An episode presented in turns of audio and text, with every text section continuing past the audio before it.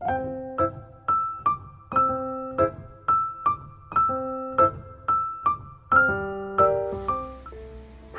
大家好，欢迎来到我们的八 K。上一集是由我来讲解十八到呃，而且三十到五十五章的剧情。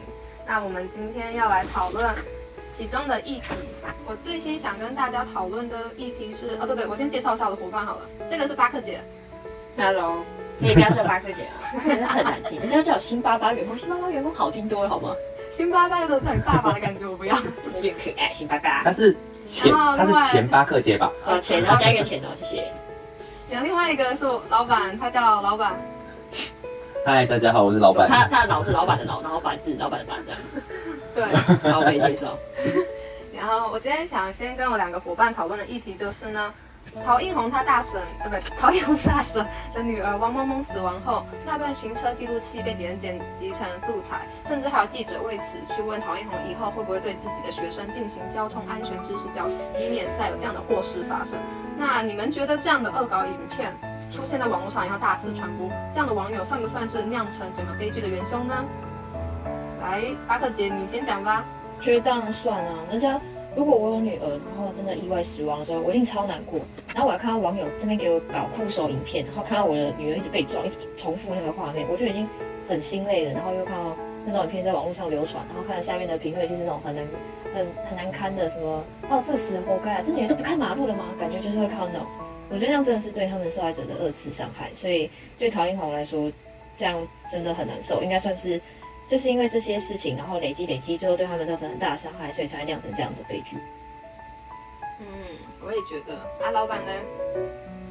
我也是觉得这是一件还蛮严重的事情，因为其实那时候某种程度上，陶映红跟那个王心的他们已经接受这样的情形，但是他们是看到后来网络上有人二创的那个影片，又更受到一层打击。我觉得那个打击是非常严重的，因为就是来自网络谩骂，大家都说在网络上发言可以毫无顾忌，因为大家都觉得网络上发言就是不是面对面，他可以讲任何想讲的话，但是有时候在网络上面发言，其实对别人来说是一种非常大的伤害。就大家现在要非常注意到会不会有网络霸凌的这种事情发生。然后我觉得对陶映红他们来讲，这是非常。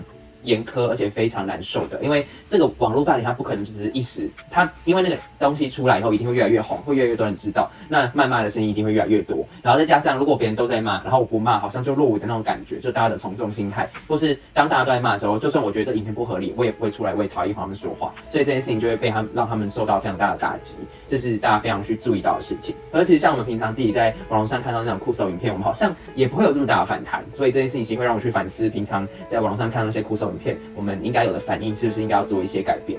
嗯，嗯，对啊，像我自己原本前面看到三十章为止的时候，都觉得那个陶英红大婶真是一个很冷酷、很无情的一个杀人犯。他怎么可以为了他自己女儿的死，然后就想拉了全车人陪葬？我就无法理解这个大婶。但现在看到他的故事，其实真的还蛮可怜的。谁能接受自己宠爱的亲生女儿这样无辜的这样死掉之后，还要被别人这样恶搞？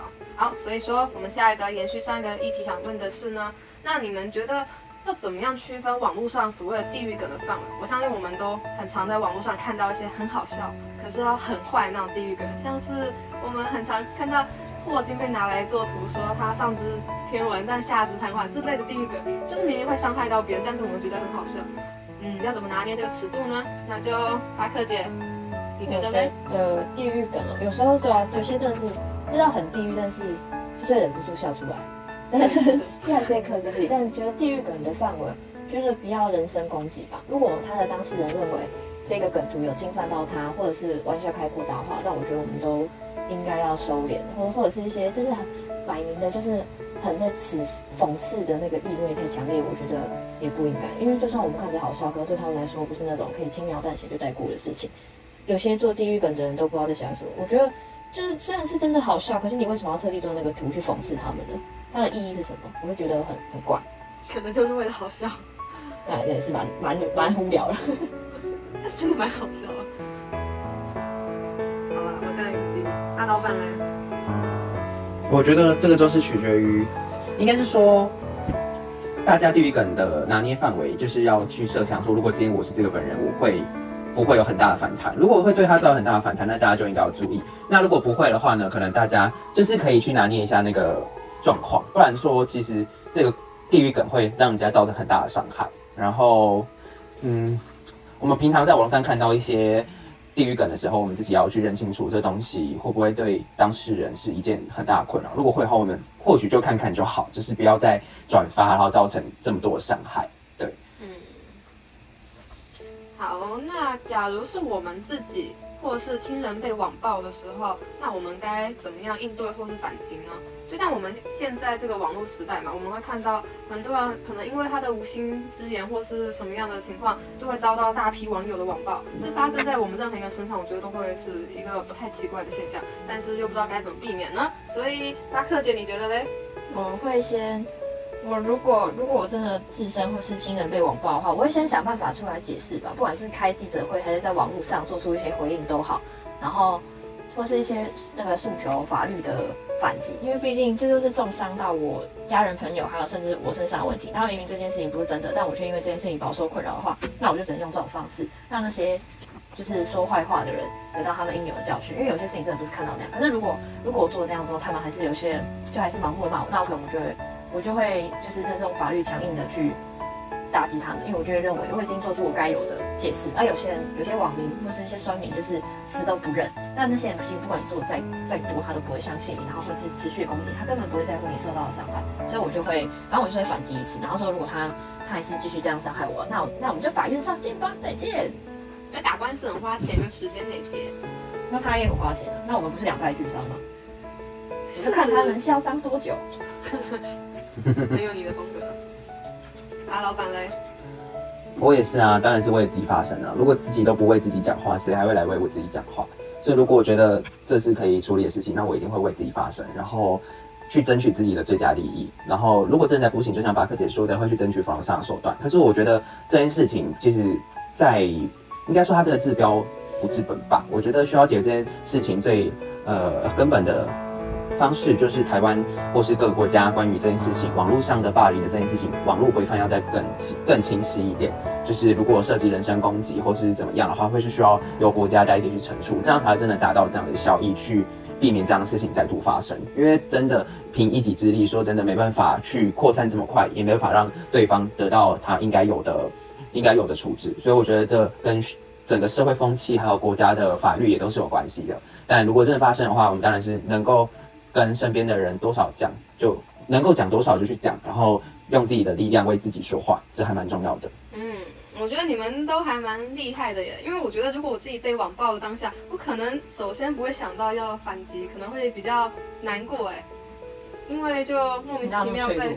哎，可是你看看，假如我跟你讲，有人去你的我，哎，不是 我，对不起，有人去你的脸书或者 IG 下面疯狂骂你说你这个前星巴克员工，辞职是不是因为你星巴克的饮料都做不好，或者说你爱喝路易莎之类的，你不会觉得难过吗？我会觉得今天攻下小伟。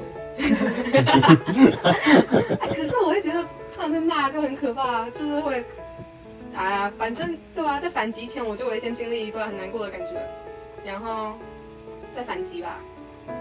好了，那下一个想问的是，我觉得你干嘛？刚刚那个就是，如果说要真的很难过，我觉得要难过的前提是你真的有做这样的事情，我觉得你太难过。如果这你真的没有做这样的事情，当然可以为自己发声，那就不用花时间在难过。可是难过哪是可以用能不能或是该不该这种理由来阻止啊？情绪这种东西很难讲啊，你被骂都不会。所以就是要训练，要训练自己的抗压性啊。哦，那就新时代草莓族啊。哦哦，那你被骂都不会难过的。可是，就是你多被被骂几次就就不会啦。哇，你一直被骂，这都是打工人的心酸。没有啦，就是我觉得大家还是要有一个自己要有一个防护机制，就是如果那不是真的发生的事情，那当然就是你就是左耳进右耳出，就不要理他。对，这是保护自己的一种方式。不然每一件人家说你的负面负面说法，你都感到非常生气或者非常难过的话，那真的每天都可能会发生诶。每天都哭到死。考试考不好被骂啊，不然就是怎么样被骂。对啊，所以我才觉得，就是现代人的抗压性要再更高一点。对，训练好自己的内心，让自己的内心坚强一点，说不定就不会这么痛了。那你有什么提高抗压性的好方法吗？嗯，就多被骂几次吧。没有啦，我觉得那是训练，慢慢训练来的啦。还有跟年纪有关，就是当你看越多事情，你的见，就是见多识，当你见多识广，然后认识越来越多人，然后看过越来越多不同的情况，其实说真的，你的抗压性会越来越高，因为你会知道。这样子的事情发生以后，应该要怎么样处理？然后，呃，你也会在跟人际之间沟通的时候，会有获得一些养分，都可以让你的抗压性越来越高。对，就是不要怕失败，或者不要怕错，怕失败跟怕错就会让你停滞不前。但如果你总是可以站得起来，你就会发现你每一次站起来都越来越轻松。我从你的话中发现，你的压力来源是人为。怎么好像变心灵鸡汤了？心理治疗师，谢谢。到时候前面。好，那我们这一次议题讨论的最后一个问题是想问说，那些无良的记者啊，他们这样的提问，是因为他们本身素质的原因，还是因为有收视率的压力呢？而且因为我们本身就是读传播科系的学生，所以更想听听看在新闻人工作的打工人老板的想法，你觉得嘞？说真的，我真的觉得我们自己身为呃传播学系，然后我们自己就是媒体人，我们会更懂得制作媒体、产制媒体的过程还有辛酸。说真的，很多人都说为什么记者要报这些内容，那就是因为他们想看，你们想看，我们才会报这些内容啊。如果大家今天都去看哦，每个人都很喜欢看新闻，都那种哦超级政治、超级呃超级经济、超级无敌枯燥乏味的硬新闻，那我们当然都可以出硬新闻就好了。但是软新闻，比如说娱乐圈的一些八卦事情啊，那些东西就是来博你的眼球啊，因为大家就是喜欢看嘛。那身为我们身为记者，可能就是在身为媒体人的时候，我们当然是有做好。必须要做好守门人的本分，但是同时我们也是，那也是我们的工作，我们也是必须要去考量到收视率，就很像你平常可能你是柜姐，你必须要去考量到你的业绩是一样的意思，对。但是我觉得记者本身素质要够高，有一些基本的错误，比如说写稿上面的错误，或是发布新闻上面的错误，或是呃采访的错误，那都是不可以去做，不可以去做犯错的。但如果说今天你就只是因为一些呃小错误，然后就是检讨一个记者，我觉得是没有必要的，因为每个职业都可能会犯错，只是刚好今天记者这个职业是在。你们大家的面前去给你们大家看。可是从刚刚你的这段话来讲，你觉得，所以记者这样去问陶映红说你女儿这样被车撞，所以你会不会教你学生，嗯，要好好遵守交通规则？你觉得这是因为观众想看这种劲爆内容，所以才会有记者这些行为啊？我是觉得他这个东西是需要去让透过记者、透过电视让大家知道，但是我觉得他问的方式跟时机不一定是对的。他可以等这一波风波过了以后，或者是他要转换一种方式去问，我觉得才会是比较合理的方式，而不是在当下那么紧绷的情况，然后以这么极端的方式。而且他那个问题的出发点就是已经认定是他女儿的错，就是他问那个问题的方式。那这样本身当然就是那个记者的问题。八哥姐呢？我也觉得，我是我是觉得两个都有，就是他会去问这个问题本身的话，他就没有调查故事背后到底真相是什么，他就是抓了这个问题，然后又在那个很敏感的时间去问陶映红。然后也不在乎他到底会不会难过，然后就直接说啊，你会不会对自己的学生进行交通安全知识教育啊？就感觉就很，就是 就这感觉就很欠打，就是他道德应该也不高，因为因为我觉得正常思考在想的话，都会觉得这句话对于刚失去一个母那个小孩的母亲，对对，他应该会很难过。我觉得真的不能问这种问题，这个用膝盖骨想也知道，就算你想。就是你想知道的话，但我觉得不应该，就是像刚刚老板讲，就应该换一种方式。然后也是因为有收视率的压力吧，他就想说现在这件事情就有爆点。那如果我现在能采访到那个唐映红的话，那我一定会红。就是所以我就觉得他两个都有，然后才会问一个这个没有素素质，然后又很尖锐的问题，就为了想要获取收视率。所以我觉得两个都有。嗯，我也觉得呢。坏透啊，就跟你一样坏透。我哪有坏透？好哎，那我们这次的读书会。议题讨论大概就是以上这些，下一次的剧情还会有更精彩的发现啊！我们送不到的快递到底能不能送到呢？就由我们的巴克姐来为我们揭晓啦！好想知道哦，耶！这个语气是好想知道哦。哎，那个快递小哥好像很帅，有点吃掉。好啦，拜拜，拜拜。